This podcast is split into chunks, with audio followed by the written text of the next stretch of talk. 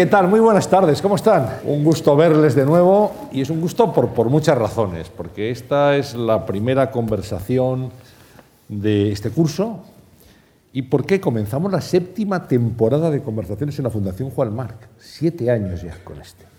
Gracias por su asistencia, por su atención, por su interés, por seguirnos y debemos dar la bienvenida también a los que nos están viendo en este momento a través de marc.es barra directo, en streaming. Estamos eh, aquí, en la Fundación Juan Marc, pero al mismo tiempo estamos en el ciberespacio, llegando a todo el mundo para todas aquellas personas que quieran seguir esta conversación. Así que un saludo también muy cordial para ellas.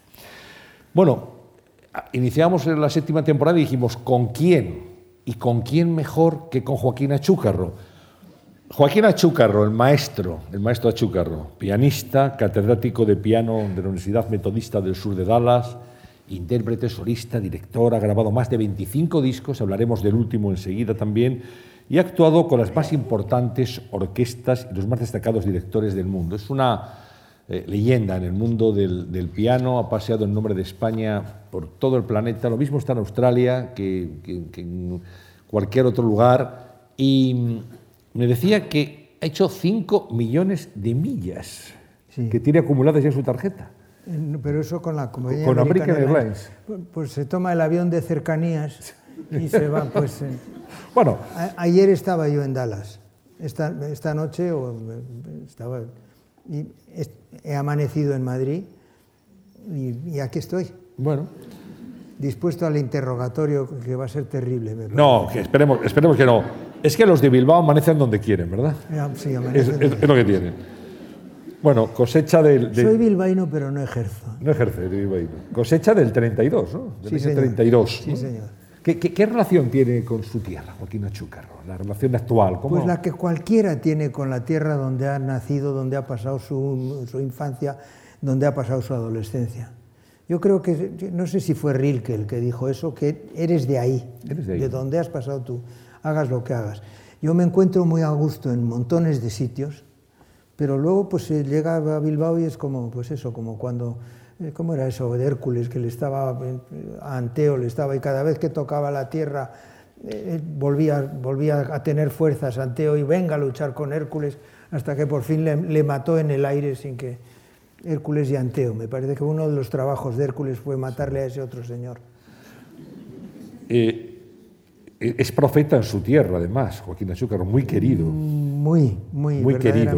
Muy querido, muy admirado, muy respetado. Bueno, quiere decir, soy vizcaíno ilustre, no, vizcaíno universal, bilbaíno ilustre, y luego gracias a, a Iñaki Azcuna, que fue el sí. mejor alcalde del mundo, elegido en Singapur entre 900 alcaldes, pues soy bilbaíno, hijo predilecto de Bilbao compartiendo eso con Miguel de Unamuno y con el padre Arrupe y con siete hijos predilectos en 700 años. No está mal. Y uno un servidor de ustedes que todavía no se lo cree. En fin. ¿Cómo fue, cómo fue su infancia en, en Bilbao, Joaquín? Pues ya con mi infancia estaba la, la guerra civil y a los tres años se, me, hubo el bombardeo de Bilbao y a los tres años, y yo tenía tres años, fuimos, emigramos a Francia, estuvimos durante diez meses, me parece que fueron, en San Juan de Luz, y luego regresamos a España. Pero eso se me ha quedado grabado de una manera tan indeleble sí. que podría decir prácticamente el viaje, un montón de cosas de Francia. Ahora, me preguntas eh, qué hice en 1974, pues no lo sé o qué hice en 1983 y tampoco, no me acuerdo. Pero esas, esas imágenes de infancia y de adolescencia y de la primera juventud que quedan grabadísimas. Eh, su, su, educación en, en, Bilbao, ¿cómo fue su, su, época de formación? Yo estuve en el Colegio de los Jesuitas en, en, en Bilbao hasta los 17 años. A la, y a los 17 años empecé ya con la cosa del piano y fui a Italia, estudié en Francia, estudié en París, estudié y, y, se, y seguí estudiando y sigo estudiando y, y, ahí seguimos. Ahora hablaremos de eso. Bueno, también sé que comenzó la carrera de físicas en Madrid. pero comenzar, nada más que comenzar. Por, porque, ¿Cómo, fue? pues porque en, mi familia hay una especie de, hay una tradición científica y, una, y, era la, época de la bomba atómica y yo pues en el colegio di bastante bien como, como estudiante y estúpidamente pensé que podía hacer las dos cosas, que podía pues, aprender física y que podía tocar el piano. Vine a Madrid y me di cuenta de que una de las dos cosas tenía que saltar y saltaron las físicas. Pero en fin, mi hija es, eh, es, catedrático de física teórica en la Universidad de Leiden de Holanda, de manera que por algún lado le pasé el, contagio. Esto estaba ya en los genes de la familia, ¿no? Pues Toda la física ya tenía, tenía que llegar. Eh, ¿Cómo fue su relación con, con sus padres? Buena, bastante buena, siempre buena sin darme yo cuenta ni de que era buena ni de que no fuese, pero en algún momento hubo un, pequeño choque, voy a decir, puedo decir, con mi padre, porque él no estaba de acuerdo de la manera como yo estaba estudiando, como yo estaba llevando mi, mi, vocación, no sé cómo decir. Y bueno, pues eh, se solucionó bastante bien, no hubo graves problemas. ¿En qué momento fue eso? Ese momento fue pues después de haber ganado ya el concurso de, el concurso de no antes de antes de ganar el concurso de Liverpool, pero habiendo sacado premios en, París, en Ginebra y en algunos otros concursos en Italia, que me quedé en Bilbao a estudiar con un pues un profesor que había que no, tenía el título de profesor, pero era un personaje bastante interesante, Juan Carlos Gómez Ubeldia que tenía unas ideas bastante concretas sobre el tiempo, el sonido y etc. Y a mí me parecieron interesantes. A mi padre no, tuvimos esa especie de discrepancia. Y luego, por, por fin, me marché de Bilbao y estuve estudiando en Viena, pues como 48 eh, horas cronometradas semanales para presentarme al concurso de Liverpool del cual Zubin Meta me escribía cartas, porque él, había ganado el, concurso anterior. Era un concurso para directores, otro para pianistas y otro para cantantes. Y él había ganado el de, directores y tenía como premio el ser director asistente de la orquesta de Liverpool. Y me daba noticias sobre los que iban a ir, los que no iban a ir. Zubin Meta, nada menos. ¿no? Eh, gana ese concurso Joaquín Achúcarro en el año 59. 59. ¿Lo recuerda bien? Pues cómo no lo voy a recordar. Es otra, otro de esos recuerdos que quedan como... Pero eso sí que fue realmente algo que marca absolutamente su trayectoria profesional. Sí, sí. Yo pensaba la, primera vez que, que, vi el Festival Hall de, de, Londres, que hay cuatro escaloncitos para subir al escenario, pensaba, pues a, a, lo mejor algún día subo esos cuatro escalones. Y lo subió. Y cuando fue el Festival de Liverpool, el concurso de Liverpool, subí los cuatro escalones después. Eh, y eso, eso propinó, promovió unas críticas estupendas de los dos periódicos que discrepaban casi siempre de Londres, el Daily Telegraph y el, Times. Si uno decía, pues el, el segundo tiempo el, pianista fulano de tal lo tocó maravillosamente, el tercero no, el otro decía, el segundo tiempo lo tocó muy mal. Estoy resumiendo. ¿eh? Para que coincidieron los dos, en este caso. Debutó con la London Symphony Orchestra. Eso es. Nada menos, ¿no? Sí. Debe ser una experiencia de esas que... Bueno, con la London Symphony Orchestra hice, bastantes cosas. Entonces, eh, con, el, con Eduardo Mata, que era director mexicano magnífico, ah. hicimos un disco, un LP Falla, con el concierto para, para clavecín, en clavecín y en piano, y con las noches en los jardines de España por el otro lado. De manera que fue otra más colaboración y varios conciertos que toqué con ellos en Londres. Y, y luego con el, último, el último segundo concierto de Brahms en vídeo, en, DVD, eh, hecho con la, con la, Sinfónica, la, London Symphony, fue hecho hace ¿qué? cuatro años o cinco. Y Sir Colin Davis, que ahora que falleció poco después. Mm. Eh, además ganó usted la medalla Harriet Cohen al mejor debut del año, ¿no? También. Que fue también otra, digamos, otro espaldarazo, reconociendo un debut magnífico. Eh, ¿Cómo se sentía en esos eh, días previos al concurso de Liverpool, donde realmente estaba la vocación, estaba una prueba importantísima, enorme responsabilidad.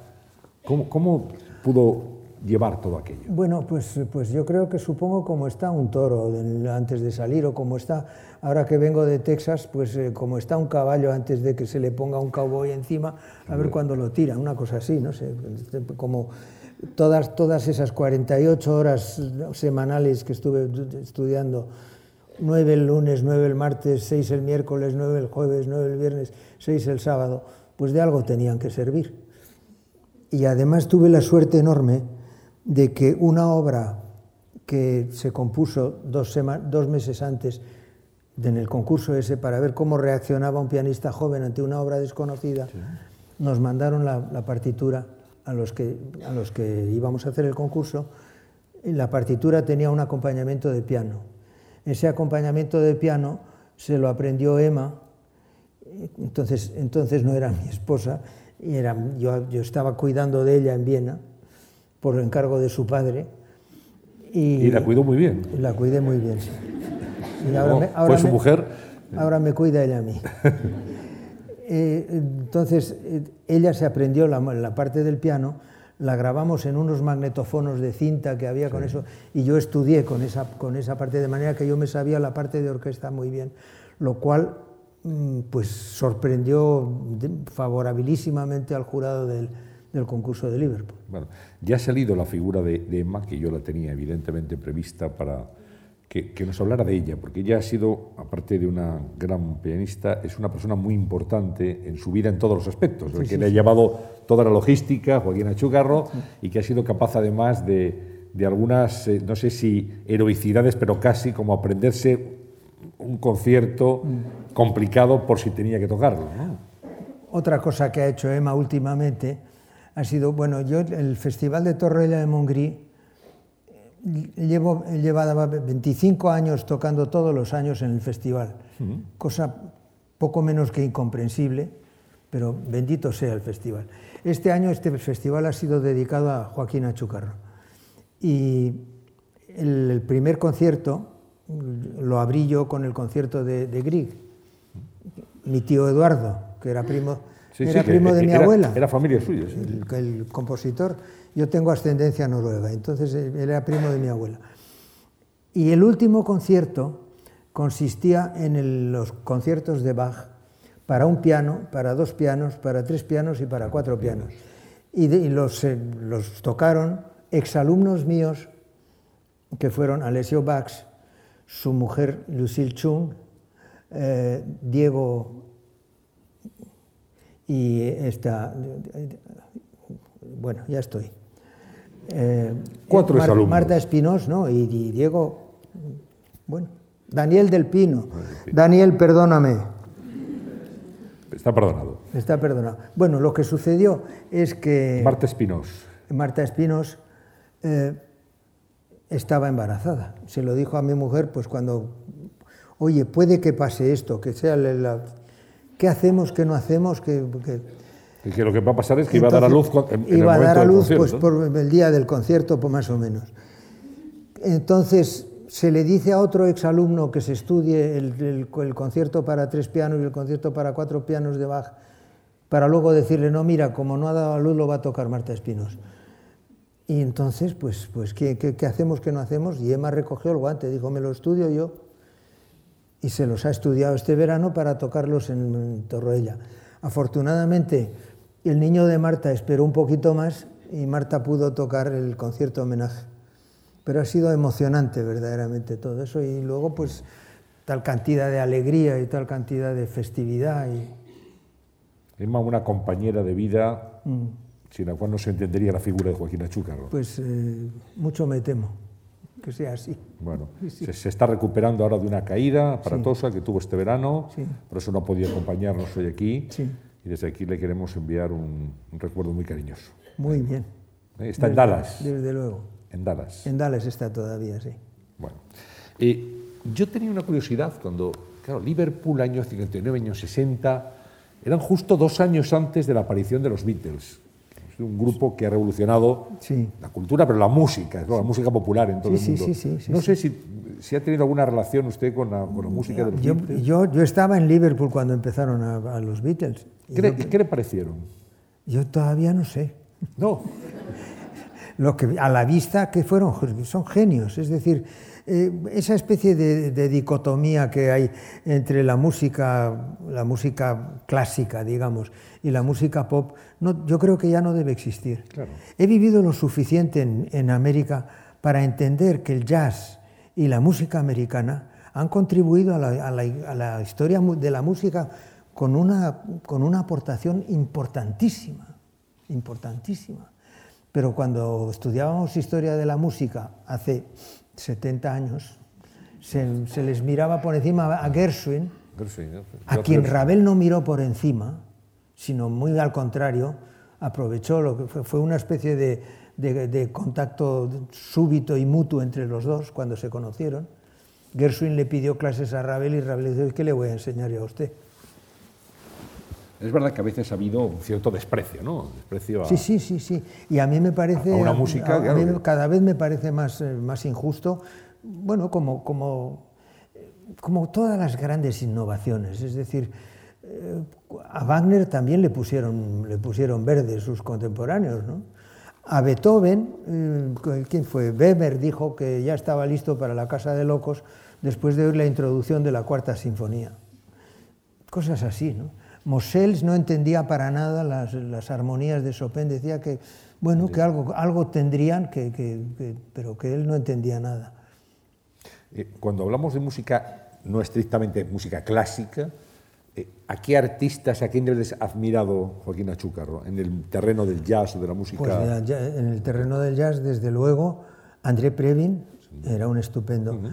Eh, en el terreno del piano, un monstruo llamado Art Tatum que ha habido, pues primero yo, luego Naide, que decía que el torero, y luego, pues, luego quien sea, luego Oscar Peterson, por ejemplo, Frank Sinatra, naturalmente eh, Satchmo, eh, las orquestas de Tommy Dorsey, de Glenn Miller, todas esas, y, por supuesto los Beatles, y la bossa nova. Porque cuando en nuestros, en nuestros tiempos de estudiantes de Viena, había un chico que estaba estudiando piano y que quería tocar sonatas de Beethoven y Bach y cosas de esas, y que el piano le sonaba a madera cascajo cada vez que tocaba las sonatas de Beethoven. Entonces yo le abría la puerta de la habitación, que estábamos en la misma pensión, Luisinho, por favor, tócame na baixa do zapatero. ¡Azúcar! Empezaba a sonar el piano para arriba, para abajo. ¿Y qué haces tú queriendo tocar Beethoven cuando tu, tu y efectivamente fue uno de los, de los iconos de la, de la bossa nova. Bueno, ha citado a, Beethoven, y yo sé que, esto es un secreto compartido, que Joaquín Achucarro y Beethoven tienen una relación particular, por supuesto de admiración, pero es que acaba de descubrir, interpretando el cuarto concierto de Beethoven, algo que le ha llamado poderosamente la atención y, y que viene a determinar eso de que Beethoven era un personaje muy, muy suyo, muy particular. Quiere decir, a fuerza de estudiar las, las, porque yo he estudiado bastantes sonatas de Beethoven, he dado bastantes clases sobre sonatas de Beethoven, he mirado a fondo bastantes sonatas de Beethoven y es un, es un universo que sobrecoge, desde luego. bueno, y voy a emplear la palabra sobrecoger, me parece que más de una vez en esta entrevista, porque a mí cada vez me sobrecogen más cosas. Es decir, la, la capacidad de asombro que siempre he tenido toda mi vida, a estos momentos yo creo que está creciendo más de lo que se me está escapando ya. Pero el, asombro de, Beethoven, de, cambiar una nota de una melodía y que, que todo, el, todo el pasaje cambia de color y de, significado por cambiar una nota. Y lo que me sorprendió de, esto, llevo tocando el cuarto concierto de Beethoven no sé cuántos años, y lo he tocado, la música, no sé.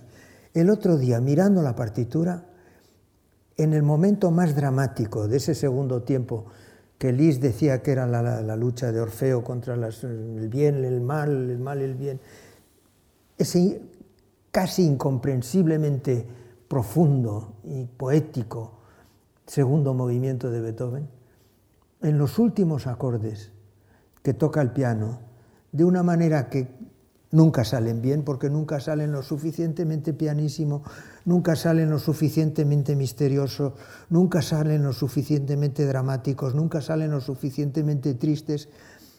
Hay una manera, de, los que no sepan música, hay una manera de, de, escribir las notas pues, en, las cinco líneas del pentagrama, pero luego hay otros símbolos que significan el silencio.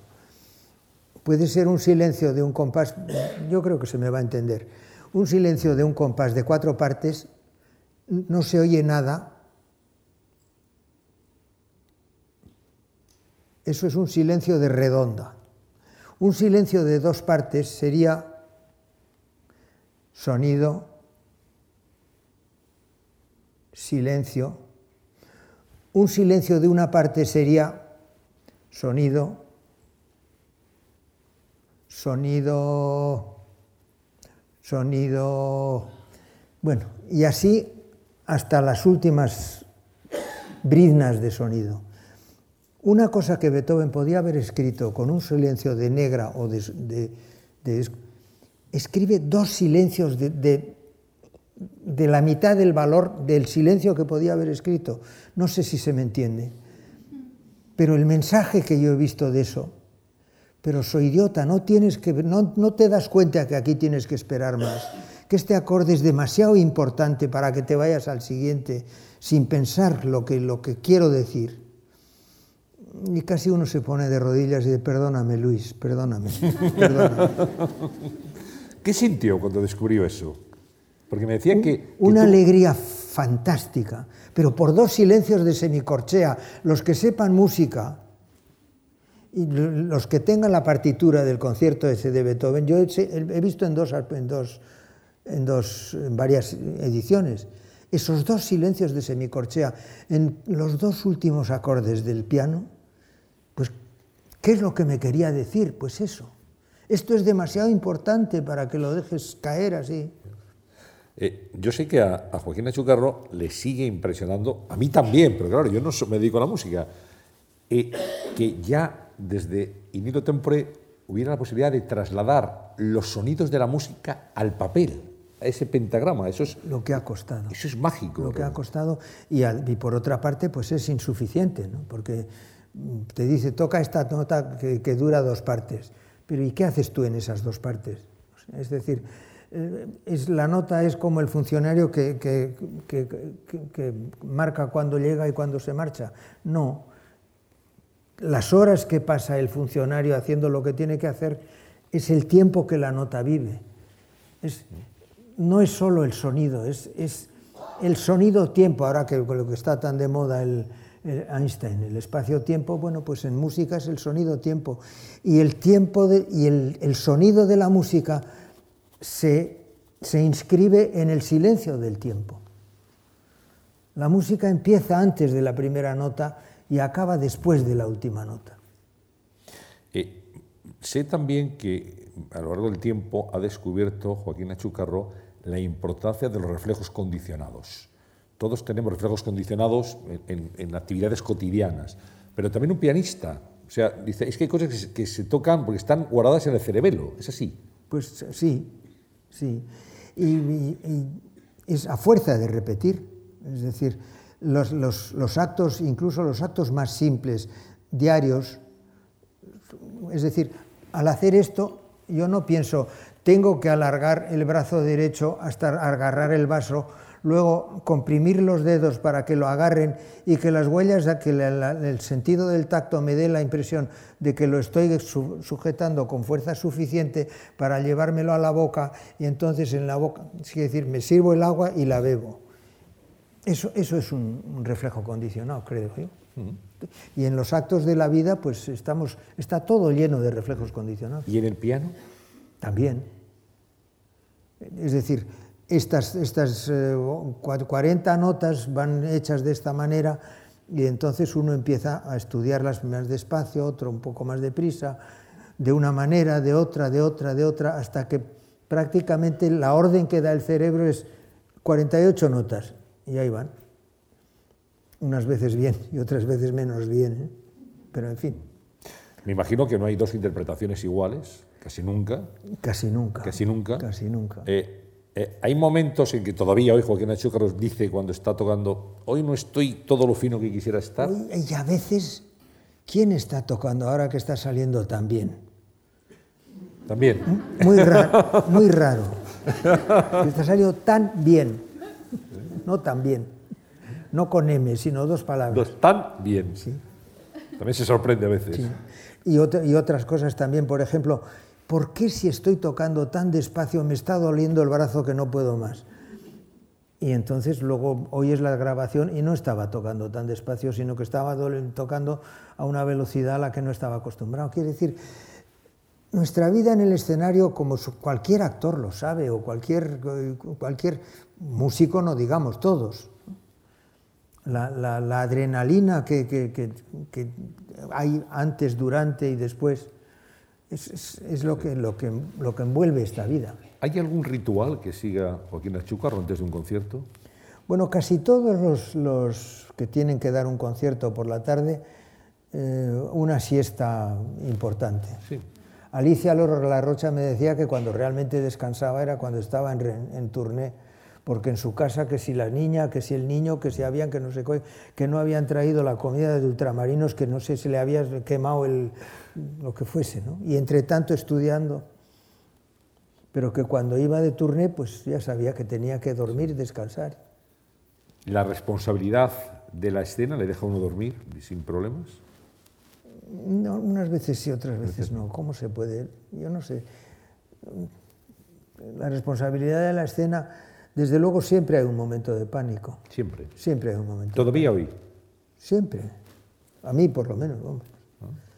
Yo, y, hay del que no la sienta, yo creo, ¿eh? porque de repente pues, se convierte en una especie de cosa casi mecánica. ¿El pánico antes de salir a, que puede ser un minuto antes, puede ser un año antes de cuando llega el contrato, o puede ser cuando una media hora antes. Pero o, el pánico existe. O en el ensayo de la mañana. O... Le voy a preguntar también por, dos cosas. ¿Qué importancia tienen los ensayos? Mucha. Eh, los ensayos concretos. Y luego esto que he explicado antes, cuando decía, Emma se tuvo que aprender los conciertos. Claro, hay que aprendérselos, hay que, hay que estudiarlos. Luego se lleva la partitura, pero, pero, hay, que llevarlo partitura, poner la partitura, leer las notas, transformar. La cantidad de, trabajo mental que supone eso. ¿no? Es decir, si, si desmenuzamos todas estas cosas, el, trabajo mental, primero de haberte estudiado el solfeo y saber que esto es una, una nota que mide una parte, esta mide media, esta mide tres cuartos, esta mide, y, y con eso hacer un esbozo de lo que quieres hacer. Luego pensar lo que están tocando los demás, cómo se compaginan los cuatro pianos, etcétera, etcétera.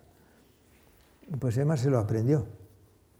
Llevarlo muy, muy aprendido. ¿Usted a quién considera su maestro o sus maestros a lo largo de su carrera profesional? Pero es que he tenido tantos oficiales. Sí, pero los suyos, estos son mis maestros, son mis referentes. Pues creo que un poco de lo que he dicho del tiempo, del sonido y de todo esto, un bailarín ruso que se llamaba Alexander Sakharov, que fue de los tiempos pues de los años 20, una cosa así. Yo lo conocí en Siena, que estaba dando clases de danza, y que en una de esas conversaciones de café dijo que había que llenar el sonido.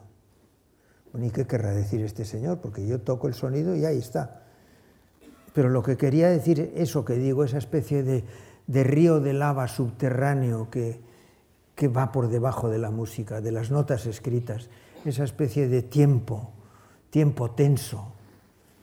O, a los aficionados a la micología, cuando uno va por setas, las setas son como si dijésemos las notas del pentagrama, pero la planta está ahí debajo. No sé si me explico bien. Sí, pero decía referentes concretos. ¿Qué, músico, algún, algún pianista, algún eh, alguien en quien se haya sentido usted reconocido. Sí, claro, naturalmente Rubinstein, los discos de Rachmaninoff, los discos de Horowitz, los discos de Benedetti Michelangeli, los discos de Lipati, los discos de, de tantísimos otros, que en un momento pues son como, como iconos, ah. cuando, porque entonces el que hacía un disco era el que hacía el que se había hecho famoso por hacer ese disco, los discos de Cortó. Hoy día, pues un disco se hace prácticamente de un día para otro. Bueno, toda esa gente ha sido, pero aparte de eso, ahora cuando he empezado a dar clases, eh, hay cosas que, me han impresionado profundamente, sobre todo para, la, cuestión de, la economía muscular, para tener un aparato muscular que pueda hacer, voy a, voy a trasladarme al deporte, pues el revés de Federer o el revés de Nadal o el saque de que lo han repetido tantos miles de veces, pero el, eso, el, poder, el tener un, sistema con el cual tú puedas pintar el sonido, puedas llenar el sonido con lo que tú sientes por dentro. No sé si, si cada vez estamos en aguas más profundas. ¿no? Bueno, pero está bien, que queremos indagar en, lo que es el, subconsciente también eh, pianístico de, Joaquín Achúcar. Hablaba de los discos que se hace un día para otro. Acaba de grabar un disco con los preludios de Chopin. Sí, con la, más, más la barcarola, un nocturno y la polonesa. ¿Mm? No, la polonesa no, por favor. En Reino Unido lo ha grabado. Sí, sí, lo ha grabado en Reino Unido, pero va a salir en una compañía francesa, saldrá dentro de unos meses. Antes va a salir en, el concierto de, creo que va a ser el concierto que voy a dar en noviembre en Madrid, el disco que grabé con la Orquesta Nacional, dedicado, bueno, se supone que es eh, dedicado a mí, pero con la, obra de Falla, con las dos, las noches y el concierto, eh, la Rapsodia Sinfónica de Turina y la Rapsodia Española de Albeniz en la versión de Cristóbal Halter es, supongo, muy exigente usted a la hora de interpretar esa música que va a quedar grabada para siempre. Pues tan exigente que realmente pues, es, una lata, ¿verdad? Es un sufrimiento, ¿verdad? Sí, sí, sí, sí, Por eso va a quedar para siempre ahí ya grabado. Hay que darle, el momento que hay que darle el visto bueno, ya esta, esta, es la buena. Bueno, eso es lo que le pasa a un pintor. Lo mismo, ya a un escritor. Sí, a un escritor. Pero, cuesta, cuesta a veces, ¿no? vamos a repetirlo otra vez porque hay un matiz aquí, algo que... Sí, sí, sí, Y al final queda y ya está, el disco... Eh, muchos a lo largo de su vida, casi 30 discos. Mm. bueno, suele escuchar, hay, gente que, hay gente que ha hecho muchísimo más. Sí, también, pero, bueno, no está mal. ¿Lo suele escuchar después? Eh, a veces, alguna vez, es que cada vez hay menos tiempo. Porque ya ahora, ahora pues estoy estudiando el concierto de Ravel que voy a tocar con la Orquesta de Euskadi, estoy estudiando lo que, el, el recital que voy a dar en Castellón dentro de tres días estoy estudiando el cuarto de Beethoven, que ese cuarto de Beethoven, que lo tengo que volver a tocar. El, este, no sé. y, cuéntenos, ¿cómo, estudia Joaquín Achúcar? ¿Cómo, ¿Cuál es su técnica de estudio? Pues unas, unas veces así y otras veces asado. No sé, hay veces que este estudio a una, a una lentitud realmente espantosa y otras que intento tocarlo más deprisa de lo que es otras veces que separo una mano de la otra, otras veces que intento, eh, cuando, cuando, el piano está en una obra con piano y orquesta, el piano no, no tiene el, papel estelar, digamos, o a lo mejor lo tiene un solista de la, de la orquesta, intento cantar lo que está tocando la orquesta al mismo tiempo que toco el piano. Eh, pues hay una historia contada por Abraham Chasens que, era un, compositor, director, eh, periodista, crítico, maestro de Nueva York en los tiempos de Rachmaninoff, que iba, fue a verle a hacerle una entrevista y cuando llegó a la casa de Rachmaninoff oyó que estaba tocando, que estaba sonando el piano. Entonces, antes de tocar el timbre, pensó a ver, a ver qué, a ver qué está tocando. Y oía una nota y un segundo después otra nota. Sacó el cronómetro y midió que era una nota por segundo. Y tardó pues cosa de diez minutos en darse cuenta que estaba tocando, estaba ensayando Rachmaninoff un estudio de terceras de Chopin que se toca a una velocidad vertiginosa. Cosas, no sé, cosas que nos llegan a nosotros. Yo he tenido la suerte de leer eso y de leer que así era como estudiaba Horowitz y que así. Ah. Una de las maneras como estudiaba. Es que esa es la clave, estudiar, ensayar. Dice, usted estudia no menos de cuatro horas al día y dice, Las y, a ser, defiendo, po- y a ser posible seis. Las defiendo las, las cuatro, pero a, a seis no llego casi nunca ya. Por eso, porque, porque hay tantas otras cosas que hacer hoy. Claro. Y cuando le preguntan, pero bueno, sí, después de toda la vida dedicado al piano, pues eh, est- el estudio ya se, casi se da por supuesto. Dice, no, Pues eso, igual, pues igual que los deportistas, pues como Rafael eso, Nadal, que dígale, tiene a- que, dígale a que Rafael tiene Nadal, que pero si, es usted el número días, uno, ¿no? día, Claro. pues ya para qué se entrena, o al otro, si usted ya ha saltado con pértiga mm, mm, seis metros casi, ¿para qué se entrena usted? Pues si, si ya lo ha hecho. Y se estudia eh, también desde la cabeza, a veces eh, Sí, hace, sí, hace sí, dedos sí, en la cabeza, es así. Sí, sí. Bueno, eh, hay, hay, que- hay casos de memoria visual y mental impresionantísimos. ¿no? De, de- de gentes que se saben las óperas de Wagner de memoria y las pueden dirigir de memoria. ¿Cómo, cómo ensaya en la cabeza Joaquín Achúcarro? ¿Qué- cómo- ¿Cuál es su técnica? Mm, para- Pues sin- sintiendo la, sin- pasando la música como si la estuviese tocando. ¿Sintiendo cada nota? Mm, cada nota o cada, cada, cada grupo de notas, cada tipo de fraseo, esto tiene que tener más tensión, esto tiene que tener más tensión, aquí crece, aquí decrece, aquí entra el, el flautín, le tengo que oír al flautín, aquí es el clarinete, aquí es Y está tocando en la mente. más o menos. Está tocando en la mente. Eh, Y, y equivocándome. ¿eh? sí. Sí, sí. Aquí Otra, esta vez, nota no. otra vez que me he equivocado. Vamos arriba otra vez. Sí. Vamos a repetirlo. ¿Con qué orquesta se ha sentido más identificado de las que ha tocado? Uy, qué difícil. Uy, qué difícil, porque no es solo orquesta, es- depende de orquesta de directores orquestas de director, sí. Sí, pues háblenos de orquestas que hayan sido especialmente gratas para usted y directores con los que haya sentido una mayor identificación. Pero y luego a los que no menciones, que, que luego en cuanto acabe la entrevista me voy, pero si no he dicho que esto... no Bueno, pero eso que-". se da por, se da por supuesto. Hoy no, no, pero eso, eso Pero es algunos de los, de los directores Eso es con los terrible. que ha estado, ha colaborado más a gusto, con- ha habido mayor conexión. Pero si es que ha habido muchísimos. Sí. Dígame dos, por lo menos, o Pero tres. es que, es que, es que... No, no. No, es que, es que, es que, es que, ¿Eh? Es que no, no- es que no quiero ofender. Y, y hay muchísimos, y me voy a dejar algunos en el tintero. No Esto quiere. es como, como con las listas de boda, ¿no? Y orque- orquestas tampoco. Si le invitas a fulanito, tienes que decir a menganito, y si no Claro, menganito... orquestas tampoco. ¿no? Orquesta, orquestas tan, pues no sé, claro, eh, pero, pero lo que tengo es, eso sí está en el palmarés que tengo, que he tocado con algunas de las mejores orquestas Claro, del mundo. sí, las- algunas no, las mejores. Sí, sí, las claro. mejores, ¿eh? no, no hay que ser en esto. Dice eh, eh, Joaquín Achucarro que tiene una relación de amor. Yo no sé, pero por ejemplo, la, la grabación de las noches con Simon Rattle y la Orquesta de Berlín, la manera como Simon se ocupó de, de- de- de ver lo que yo quería, o, o- o, eh, también ah, recordando con Zubin Mehta, cu- cuando íbamos a hacer el cuarto de Rachmaninoff, en, la- en en el, en el piano de Alicia La Rocha, que tenía un, un- un- un apartamento al lado del Carnegie Hall,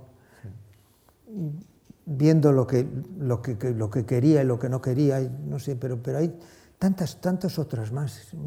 Bueno, pero ya hemos citado algunos, por lo menos. Ya, Y ahora- Queda, ahora ¿eh? ya todo, al, pues, al ya final, está, que los demás no se sientan ofendidos, no es el caso. ¿eh? No es el caso. Decía que, Ahora que- en Nápoles con Fabio Luis y también el- el- el concierto de Ravel. Que, que voy a tocar en- con la Orquesta Nacional dentro de, dentro de nada. aquí en Madrid. Sí. Pues nada, eh, esto también que quede claro para todos aquellos que quieran acudir a escuchar a Joaquín Achúcarro. Eh, hay eh, diferentes orquestas, diferentes directores, hay diferentes públicos también. Usted que ha actuado en todo el mundo, hay públicos más receptivos, más gratos, eh, públicos más difíciles. Pues probablemente sí, pero claro, yo lo único que puedo hacer es transferir eso a mi experiencia personal. Claro. Es decir, eh, este público es muy seco o será que yo he tocado muy mal. No puede uno evitar el, el pensarlo así, ¿no? O qué frío ha estado el público, o, o a lo mejor qué frío he estado yo. el público español es, es más el público español es muy majo, muy majo. Es que jugar en casa, ¿verdad? Esto ya es, es como jugar en casa y, y hay un, un depósito también, aparte Bueno, de admiración, de, de afecto y de cariño. Sí, pero, bueno, quiero decir, yo creo que hay, y creo, creo que me equivoco, que no me equivoco, que hay en España hay gente que me considera bastante y hay gente que me considera bastante poco. ¿Usted cree? No sé. Sí. Sí. No voy a dar nombres, claro. No, no. Será que no saben escuchar bien, ¿no? No sé. Debe, debe ser eso. Dice el maestro Achúcarro que hay una relación entre él y el piano de amor y odio, y que hay tres tipos de pianos, que le pediré que nos lo explique, el amigo, el enemigo y el traidor. El traidor. Hay un piano traidor. Sí, que al principio parece que está muy bien y que lo que, que lo que, le, está, lo que le estás pidiendo te lo da, y luego resulta que no te lo da al final, que ha cambiado la acústica o, o que, la, no sé. Es muy difícil, el, el, pero hay veces que eso, que eh, a, a la primera que se dice, bueno, este concierto ya va a salir bien, porque el piano, la acústica, el teatro, todo, todo se compagina para que pueda salir bien. Y es el mismo piano en otro teatro es otro piano. No sé, yo reacciono muchísimo ante, ante el sonido, ante la, la, belleza del sonido. Y quizás sea esa una de las razones por las que, por las que Beethoven, que era sordo, como todos saben, muchas de sus, de sus pasajes están escritos de manera que una nota coincide la, con la mano derecha con otra nota de la mano izquierda cuyos, cuyo sonido está encontrado, no, no, se, no se compaginan el uno con el otro. Y hay como una especie de, chill, de chillido, que son las séptimas. Vamos, aquí tenemos un piano. Pues Vamos a ver. Esto, Vamos a esto, esto suena mal, ¿verdad? Esto suena bien, ¿verdad?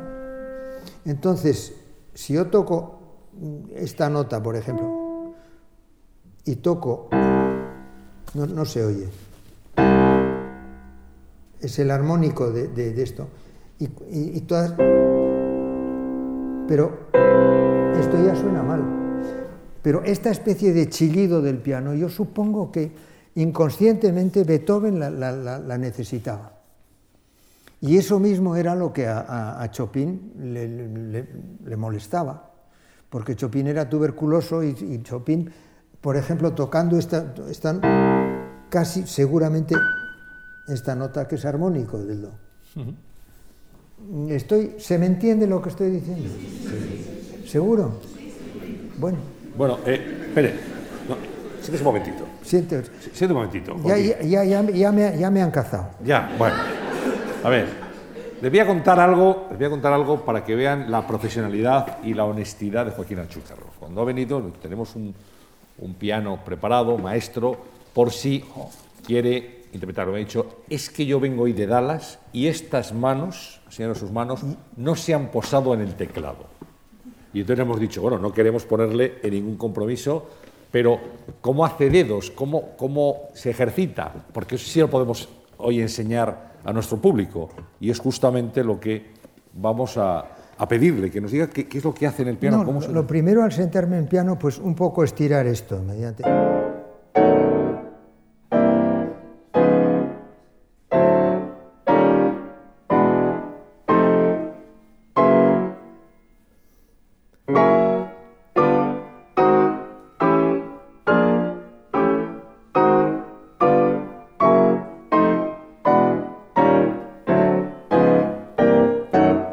Esto equivale al bostezo que uno da cuando uno se despierta, más o menos.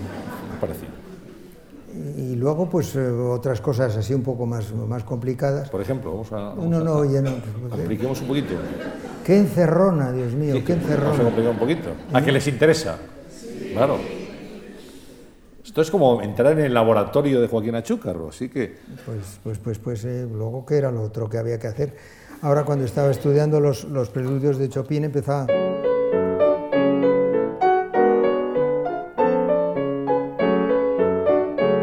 Que no es como está escrito, pero, pero que les fuerza un poco más a los, a, las, a los músculos a irse despertando.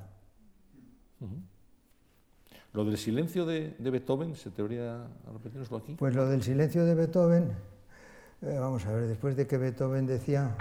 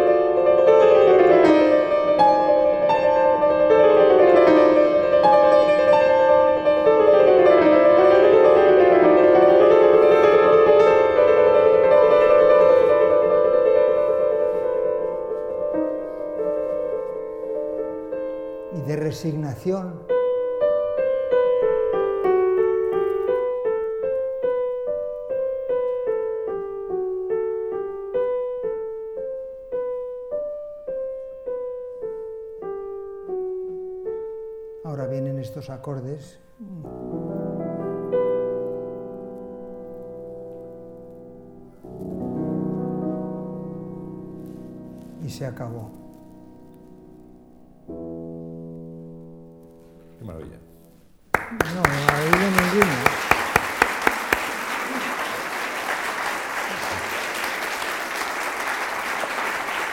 Y eso, eso que no ha hecho dedos.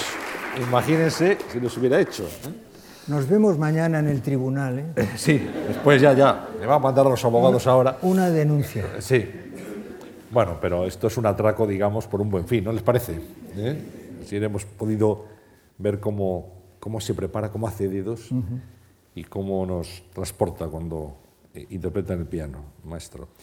Bueno, eh, aparte de, toda su faceta artística, quiero hablar ahora de algo que, al que le tiene mucha ilusión y mucho cariño, que es su- la enseñanza. Es catedrático de piano de la Universidad Metodista del Sur de Dallas desde el año 89 y, y quiero que nos hable de, la docencia. Si es muy exigente como profesor, cómo son sus alumnos, cómo organiza sus clases. Pues eh, vamos a ver, yo entiendo que lo, que lo que se trata con cualquiera que venga es un poco lo que puede sentir un médico cuando viene un enfermo con ciertos síntomas. Quiere decir, esto veo que le sale muy bien, esto veo que no, y aquí le puedo ayudar, aquí no, no parece que le hace falta, entonces, ¿qué medicina les receto para que? Eso es más o menos. Mm, me siento un poco como hermano mayor y, desde luego eh, dándome cuenta de cuáles son las cualidades especiales de- de este muchacho o muchacha. Muchacho, muchacha. Sí. Señor, señora. Eh, españoles, españolas. Pianista no. Pianista es- ya no, pero, no. pero ese, ese y, yo estaba pensando la cantidad de saliva que se podía ahorrar. Si en vez, sí, no, es que si en sí, vez de decir españoles, españolas, eh, Alumnos y alumnas. alumnos y alumnas, abogados y abogadas. Dijésemos abogadis, españolis, Ya, ya, sí, ya. estaría ya todo. Todo. Bueno, ¿Qué tipo de alumnos tiene? ¿Qué- qué- ¿Quiénes son? Pues de, de bastantes nacionalidades han pasado por mis manos. Ahora hicieron un homenaje, eh, en concierto homenaje en, en Dallas, en el que salía la lista de todos los centenar de alumnos que han pasado por mis manos, de los cuales me parece que 98 están viviendo de la música. Y hay unos cuantos españoles, pero hay coreanos, eh, rusos, chinos, chinos y chinas, rusos y rusas.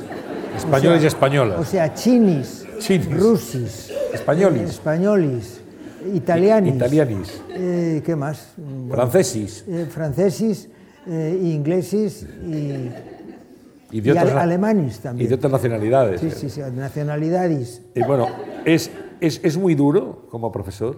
No, No. Pocas veces me, me he enfadado, muy pocas, pero por buenos motivos. Yo entiendo que lo, lo que el, el trabajo de lo que, lo que a, mí me parece un maestro es quien te abre una ventana hacia un paisaje que no sabías que existía. Y entonces, si al, al- al alumno, este, no le quiero llamar alumno, porque pianistas son pianistas, y le dicen, espera un poco en este sentido, mira este silen- estos dos silencios de Beethoven, por ejemplo. Mira esto, mira esto otro. No te das cuenta que aquí el sonido está feo. No te das cuenta de que aquí esto... Pon el pedal un poco detrás. Haz esto. En vez esta nota, en vez de tocarla de esta manera, tócala de esta otra y el piano sonará distinto. Estos son pues cosas que he ido yo descubriendo y supongo que más que yo, un montón de gente, ¿no? Pero lo he ido descubriendo poco a poco. y las, las puedo dar pues, en, en, un, en, un, minuto. A mí puede que me hayan costado años el descubrirlas, pero, pero eso es lo que, lo que le, llamo la pastilla de aspirina. ¿no? Lo que cuesta hacer una pastilla de aspirina. Toma, que se te quite el dolor de cabeza. Pues las fábricas, la distribución, el envase, la sintetización del ácido acetilsalicílico, la compresión en un, comprimido, todo eso coincide en una pastilla de aspirina. Y en una orquesta moderna no digamos. Los violines, Stradivarius, Guarnerius, los arcos, todo lo que hay alrededor de cualquier cosa. En esta habitación no hay nada que se pueda mirar que no haya sido el esfuerzo consciente y, profundo de una persona. La luz eléctrica, el esto, el cristal, el tejido, no digamos el piano, 8.000 piezas distintas, cada una fundida, hasta, hasta que llegó Bessemer no, no había cuerdas de, cuerdas de acero todo lo que está al, al, final, al cabo, los zapatos. En cualquier cosa hay como un, toda una historia de, de, de, inventos y de reflexiones y de, de, reflexiones profundas de alguien que no sabemos quién es. Yo me, ¿Ustedes saben quién inventó la, la, la cremallera? No, no. ¿Qué sería del mundo sin la cremallera hoy día? No, no hablemos, bueno, esto, esto ya esto ya, que hay que ponerlo en, hay que ponerlo en modo avión. Tiene una relación con el teléfono móvil de aquella manera, ¿eh? Sí, sí, sí. También, porque dice que... En fin, me odian, que odian las, las sí. cosas electrónicas me odian. Pero bueno, eh, ¿cómo llega a ser catedrático en la Universidad de Dallas? ¿Cómo fue la oferta y, y su aceptación? Pues porque eh, una, una, de las veces que estaba haciendo, me parece que fue tocando además con la Orquesta de Dallas, pero era parte de una gira por, por Estados Unidos, eh, un, un, una, un ex, ex, ex, amigo, bueno, ex amigo no, éramos amigos, ex estudiante de Gieseking en Sarrebruck, eh, era profesor allí y me invitó a dar un recital para la, la universidad y unas masterclass. Y de la misma me pidieron que, me, que, me, que querían que fuese. Yo no sabía que había como 200 peticiones para, para, eso, porque yo no había hecho tampoco la petición, pero así fue. Y fueron, fueron donde el decano y dijeron, bueno, se acabó la, la, la búsqueda, queremos este, la, la, facultad de piano. ¿Lo aceptó, ¿lo aceptó inmediatamente de no, o sea, tuvo que pensar no, mucho? No, yo, yo no quería. Yo pensaba, si ahora estoy dando conciertos que me ocupan todo mi tiempo y todo eso. Al final, pues fue, fue una negociación y, negociaron muy bien y yo y hace 20, 27 años que, que, estoy tomando el avión de cercanías para llegar a, a, Dallas. ¿Cuántos días tiene clase? ¿Cómo se organiza con los conciertos? Dep dependiendo de dónde tenga que tocar de tengo, y, y que eso naturalmente, pues cuando eso lo que ha pasado ahora últimamente después de, del concierto en, en, en, en, la universidad, el 1 de septiembre, que vinimos a, Europa para hacer el disco de los preludios de Chopin, que pues eso, que lo, los van a ser en el Festival de los Jacobinos en Francia, en el Festival de Malta, eh, puede que en China también, puede que, en fin, to, todas esas cosas que se van extendiendo como mancha de aceite, pues eh, después de esto, tuvimos que ir a... iba a tocar a Puerto Rico el concierto de Ravel. Sí. Y ya era difícil porque acababa de pasar el huracán Irina, o Irene, o no me acuerdo, Irma, Irma, Irma. Irma. que había, había rozado Puerto Rico, pero se habían caído todos los postes de electricidad y todo, no sé. Y estaban reconstruyendo Puerto Rico.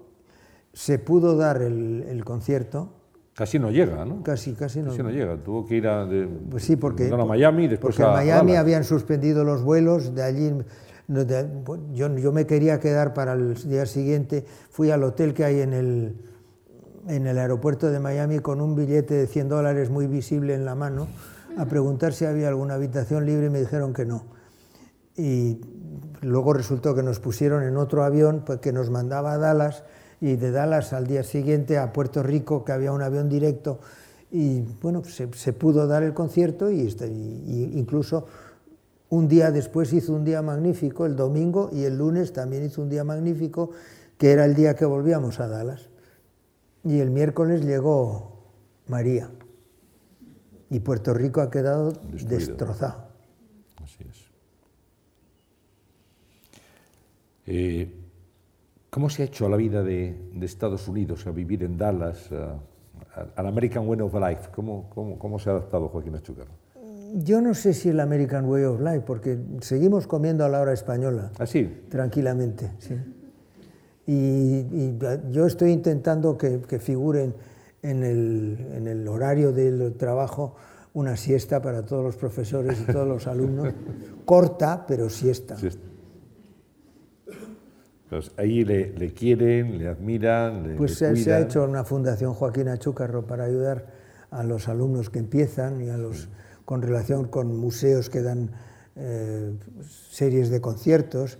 Precisamente ahora en Miami han ido cuatro chicos de, de mi clase, ex, ya ex, porque se graduaron el año pasado, chicos y chicas, chicos, o sea, han ido chiquis Chiquis. han ido chiquis a Puerto Rico, digo a Puerto Rico, perdón, a Miami, y han hecho, han hecho las goyescas de Granados a razón de, de dos números cada uno, y parece que ha sido...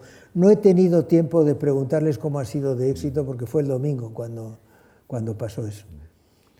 Y, pero que parece que sí man- mandan grandes, eh, grandes saludos, todo el mundo está muy contento. Una fundación para ayudar a pianistas que, que comienza. Exacto. Esto es, una, es un muy buen fin.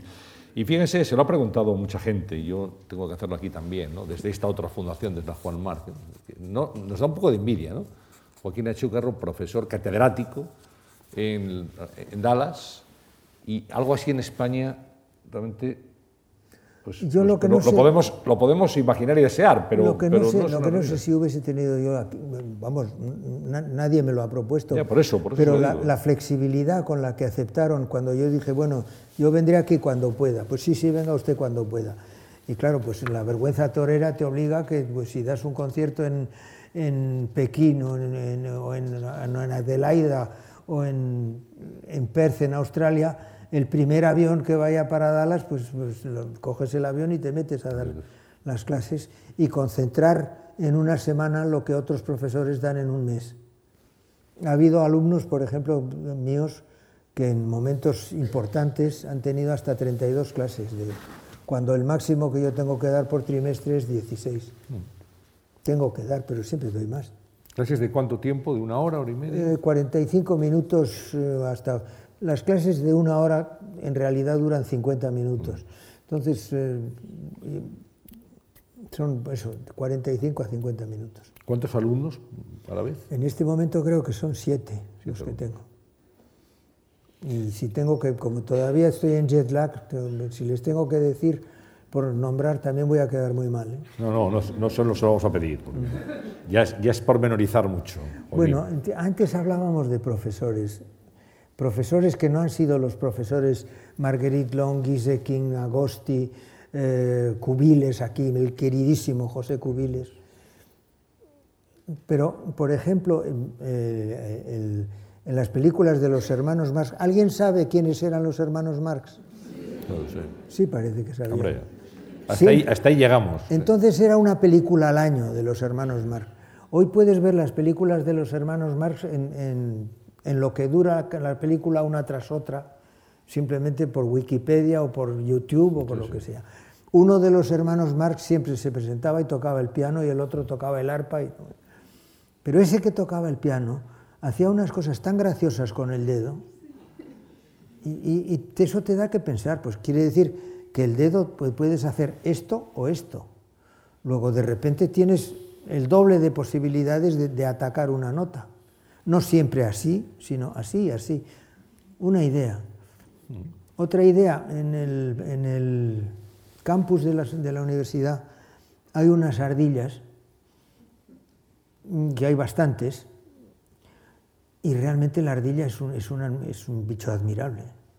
La perfección, la rapidez, la, la- absoluta perfección y, no dudar de sus movimientos, sea lo que haga así con la cola, o lo que haga así con eso, y que se ponga a comer, o si se sube a un árbol y se para en la mitad del camino. Yo pensé, pues eso, ¿y por qué no? ¿Por qué no vamos a intentar imitar esa rapidez y esa, y esa intentar? Porque eso, vamos, de, los, parece que de los vertebrados es el, bicho que tiene eso más rápido que nadie, empezando por la anguila, que es la que tiene más, más lento que nadie. Y por los perros, que según decía el artículo ese científico que lo leí, dije, caramba, las ardillas, natural. En los perros, yo no sé si es verdad o no, que no les gusta nada ver la televisión, porque a la velocidad que ellos procesan los dedos, las imágenes de, de la televisión van como de una en una que lo cual es muy molesto, en vez de el movimiento continuo que vemos nosotros. ¿Me estoy explicando bien, sí o no? Muy no, bien. no lo sé, no lo sé. Bueno, eh, vamos a, a, seguir conversando. Yo no sé a qué vamos, eh, yo no sé a qué. Yo, pero yo sí. Esa encerrona primera ha estado. Eh. Bueno, mañana nos vemos en el tribunal. Sí, sí. Mañana no creo, el lunes. El lunes. Están muy ocupados los tribunales ahora, en este momento en España. Sí, por cierto. Pero vamos, sí, hay que ir, si hay que ir, se va. ¿no? mira, mira un acto reflejo. Un poquito de. Bueno, ahí está, sin pensarlo. Bueno, vamos a, dar cabida en esta conversación a Ana Guijarro, a la que usted conoce y conoce bien, director del Conservatorio de Madrid, que le deja esta pregunta que puede ver en el monitor. Ana, ¿qué me vas a decir, Dios? Bueno, querido Joaquín, es un placer estar contigo esta tarde, acompañarte en este momento eh, vaya por delante eh, mi cariño, mi reconocimiento que quiero hacer público porque sabes que es sincero, que es verdadero y estoy muy emocionada de poder acompañarte hoy. Eh, como sabes, estoy al frente desde hace unos años de uno de los conservatorios más importantes, podríamos decir, de Europa, es el Real Conservatorio Superior de Música de Madrid, y en mi labor de gestora y en mi responsabilidad como mm, no solamente gestora, sino también como docente, quisiera dirigirte una pregunta cuya respuesta quisiera que escuchara el ministro de Educación. No podemos evitar el pensar que la enseñanza musical en España ha estado muy abandonada. No hemos tenido ningún ministro de Educación que haya sido sensible a nuestras enseñanzas musicales y desde la base pues siempre hemos tenido graves problemas. En tus años de experiencia pedagógica, que tienes muchos, seguro que has tenido muchos eh, pianistas españoles a tu cargo, bajo tu dirección, y quisiera que em, me contestaras a, dos, una pregunta que encierra dos, en realidad. Primero, es si has observado alguna cualidad común en todos ellos eh, digna de mención. Y, por otro lado, si has observado algún aspecto negativo que, eh, en tu opinión, puedan ser eh, el fruto o cuya causa pueda estar en este sistema educativo que venimos arrastrando, que queremos que cambie, pero que resulta realmente difícil de cambiar. Muchas gracias, querido Joaquín, y un abrazo fortísimo. Yo lo primero es que no, sé cómo funcionan los conservatorios españoles ahora. Sé, lo que sí sé es que las, carreras se están extendiendo mucho y que no parece que hay un, hueco para el fuera de serie, para el, verdadero talento. Es decir, que se enseña un poco como a un paso tan lento que cuando luego llega la edad de los concursos, pues hay niños chinos que tocan todos los estudios de Chopin a los, a los 11 años y cómo, y hay, quiere decir, el, nivel de, estudio y de, de ¿cómo decir?, de, presión que hay en, las gentes que yo estoy viendo que vienen a Dallas, yo no sé si esto existe en España. Y, no sé porque no sé, no sé cómo no sé cómo se está enseñando ahora, pero sí sé que lo que lo que en nuestro, año, en nuestro tiempo eran ocho años, ahora creo que son diez. Pero es que en nuestro tiempo se podían hacer dos, dos, y tres años de un solo examen si demostrabas que podías hacerlo. Ahora yo no, no sé, creo que no se puede. Y es esa especie de, de cuadriculación de una cosa que en el fondo el arte pues es lo que es. Se puede enseñar la mecánica, pero cuando hay algo que, realmente es excepcional, que pueda tener esa, esa especie de, de esa ventana posible.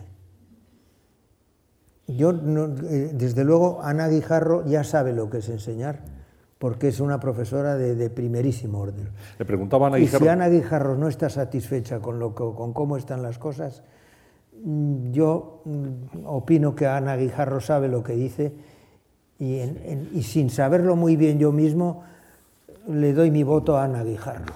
Le, preguntaba si había alguna cualidad eh, que usted ya ha observado entre los pianistas españoles que están en Dallas, en sus clases. Si hay alguna cualidad común, decía. No he tenido muchos, pero, pero venían con muchas ganas de estudiar y lo hicieron bien. Pero no sé cómo decir. Bueno, por, por, ejemplo, Daniel del Pino venía ya de, de, Boston, me parece, creo, no, de, de, Nueva York y, tocaba el piano ya. Pues, pues, pues, quiere decir que los que he tenido ya estaban a un nivel, creo que más superior del que, del que sucede cuando, sale uno de un conservatorio. Vamos a ahora a recorrer muy rápidamente, en un fragmento muy cortito, algunos de los momentos eh, de los conciertos de Joaquín Achúcar, desde que era más jovencito hasta, hasta ahora mismo.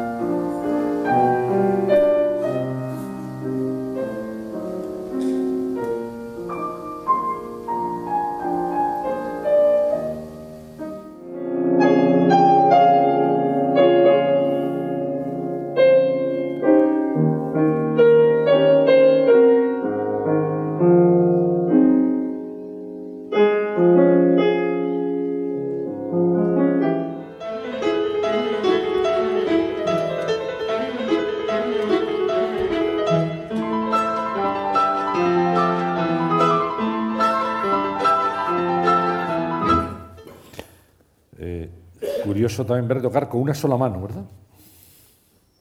Eso, eso me va a pasar la semana que viene con la Orquesta de Euskadi, el concierto para la mano izquierda de Ravel y luego en Madrid, aquí a fines de noviembre. ¿Es, es, más difícil tocar con una sola mano? Mm, es, el mismo proceso. Lo que pasa es que en vez, de, en vez de que esté supeditado a las dos manos, todo lo más lo tiene que hacer una. Hay una literatura extensísima, enorme, para la mano izquierda sola porque las manos no son iguales, sino simétricas. Entonces, esto, el pulgar, que es el más fuerte de los dedos, y por cierto, que es el responsable de que nosotros estemos aquí hablando con todas estas cosas, por, simplemente por esto, por el pulgar oponible, que tiene un sitio en el cerebro, creo que más que el estómago y el páncreas todos juntos, que es algo muy importante.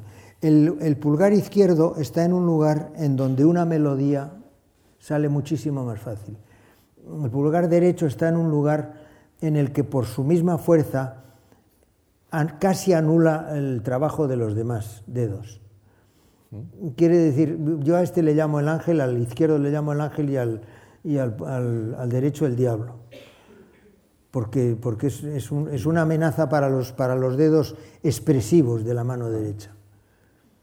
Bueno, ya, nos, ya está una vez más en aguas profundas. Bueno, pero muy interesante. Esto va a cosa entre ángeles y demonios. Ya va Pasamos ya a pedirle algo que siempre hacemos con todos nuestros invitados, Joaquín, que es eh, que nos dejen tres propuestas para mejorar esta sociedad. Esto, hemos hablado de la autónoma ya, ¿no? La autónoma lo habla ahora, Bueno. en los premios. Los pre- las propuestas. Una podría ser el que a los niños les enseñasen el lenguaje de los sordomudos, de manera que cualquier niño del mundo se pudiese entender. Pero claro, propuestas. Es muy fácil proponer, pero luego realizar, Hay que hacer. bueno. Eso es una. Eh, creo que la otra ya se me ha olvidado. La otra eh, hacía referencia a lo de abogados y abogadas. Ah, pues sí, bueno, pues es un poco para, para ahorrar saliva, tiempo y, y además para no herir, eh, no- que, no haya, que no haya heridas De agravios comparativos. de agravios comparativos. Ha dicho la señora antes que los caballeros, ha dicho los caballeros antes que la señora. Y la tercera, creo que hace referencia a, un desierto. ¿verdad? Bueno, la tercera, la tercera sería una cosa que da la impresión de que en proyectos muy, muy grandes, prácticamente casi toda la humanidad está, está comprometida. Quiere decir, yo alguna vez he visto pasar por el cielo la estación espacial, de la que los periódicos no hablan ahora porque hay que hablar pues, de muchísimas otras cosas. Pero ahí hay científicos de naciones que aquí abajo están, se entienden muy mal y están trabajando juntos, no sabemos en qué, para algo que va a ser probablemente beneficio para toda la humanidad hasta dentro de... de- dentro de... Entonces, estamos que si el calentamiento del planeta, que, que se derrite el polo norte, que va a subir el nivel del Mediterráneo, que va- van a pasar no sé cuántas cosas. Se nos acaba el tiempo. No, no, no. Ah. El micrófono. Sí, sí. Y entonces, medio en broma, medio en serio, pero no olvidemos que las cosas que hoy las tomamos como, como lo más natural del mundo, que es volar a 1.200 kilómetros por hora a 11 kilómetros de altura, mm, cenando lo que te quieren dar con un vino bastante bueno, luego durmiendo y despertándote en Madrid en vez de estar en Dallas. Eso, si se lo cuentan a mi abuelo, dice ciencia ficción, y hasta hace muy poco lo era. Bueno, el Sáhara es un desierto y la selva tropical está desapareciendo porque se están construyendo. El mar se está derritiendo, va a, subir el, va a sobrar agua en el Mediterráneo. Bueno, pues hagamos unos canales que lleguen hasta el desierto del Sáhara y que aprovechemos el agua que sobra del Mediterráneo, desalinizándola en unos canales muy bien eh, cubiertos para que no se evapore y que llegue hasta el desierto del Sáhara, donde hayan unos sabios botánicos hayan decidido cuáles son las mejores plantas que pueden germinar en el desierto del Sáhara o en el de Arabia, que, cuando se ve ahí la- la- las partes amarillas y las partes verdes. Y entonces se hace un, un riego gota a gota y transformamos el desierto del Sáhara en una selva tropical, ya tenemos todo el oxígeno que queremos, todo el ozono que queremos.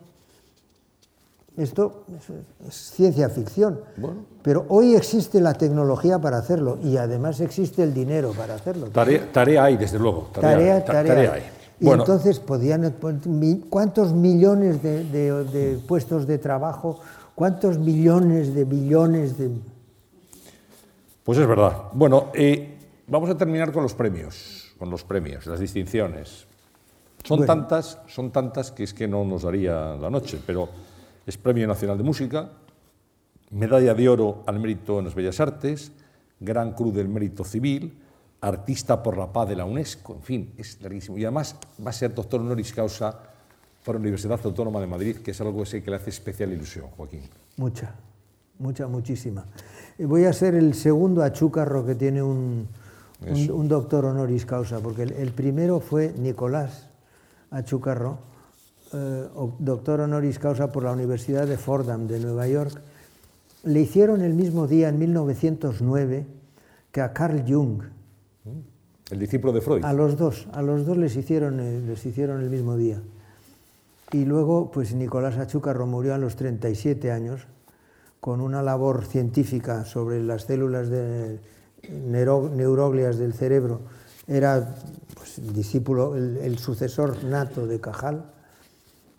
Y Cajal lo lamentó muchísimo y Ortega, y- sí, los artículos necrológicos de, de la, de la muerte de Nicolás Achúcarro, de Cajal, Lain Entralgo y todos estos de sus contemporáneos suyos son emocionantes verdaderamente. Yo no le llegué a conocer, Su tío, ¿eh? Su hermano su padre. estuvo manda- mandado por Alzheimer. Alzheimer escribió a Washington que le habían pedido que, que organizase la parte de, de la neurología patológica, de, de la, perdón, patología neuro- neurológica, en, el- en la, en la House for the Insane, que se llamaba entonces. Y Alzheimer escribió, yo no puedo ir, pero mando a un discípulo mío que vale tanto como yo, que tanto... Y pasó, pues me parece que fueron dos años en Estados Unidos. Pues una distinción, ¿cuándo va a ser? Enseguida, Enseguida. enseguidita.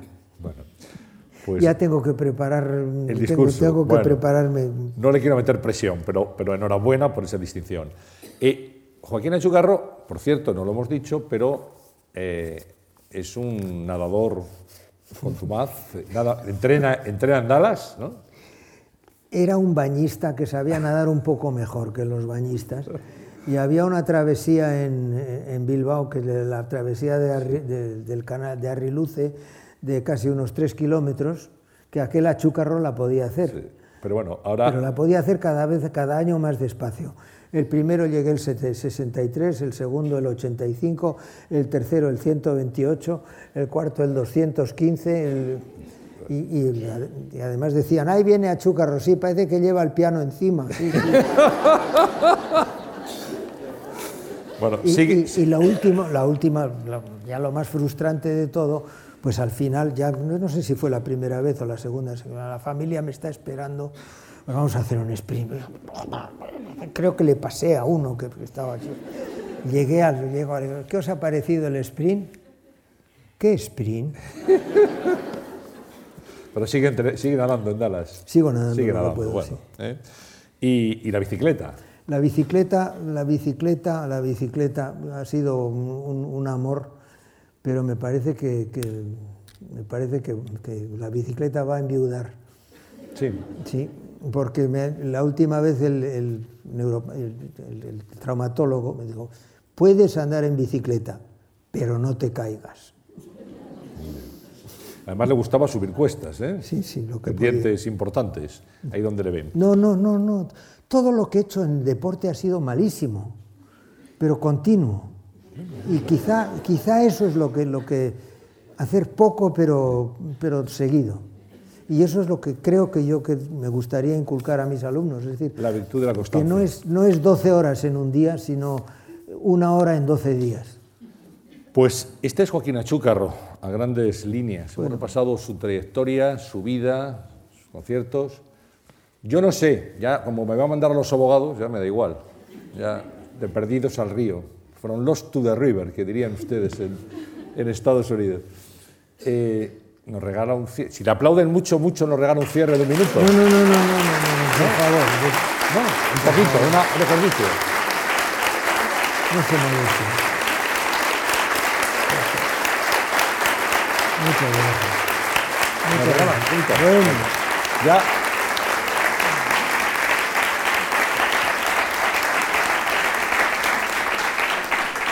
Pues ya que hemos hablado de Chopin, voy a tocar uno de los preludios, quizá de los más emocionantes, que es... Allá voy.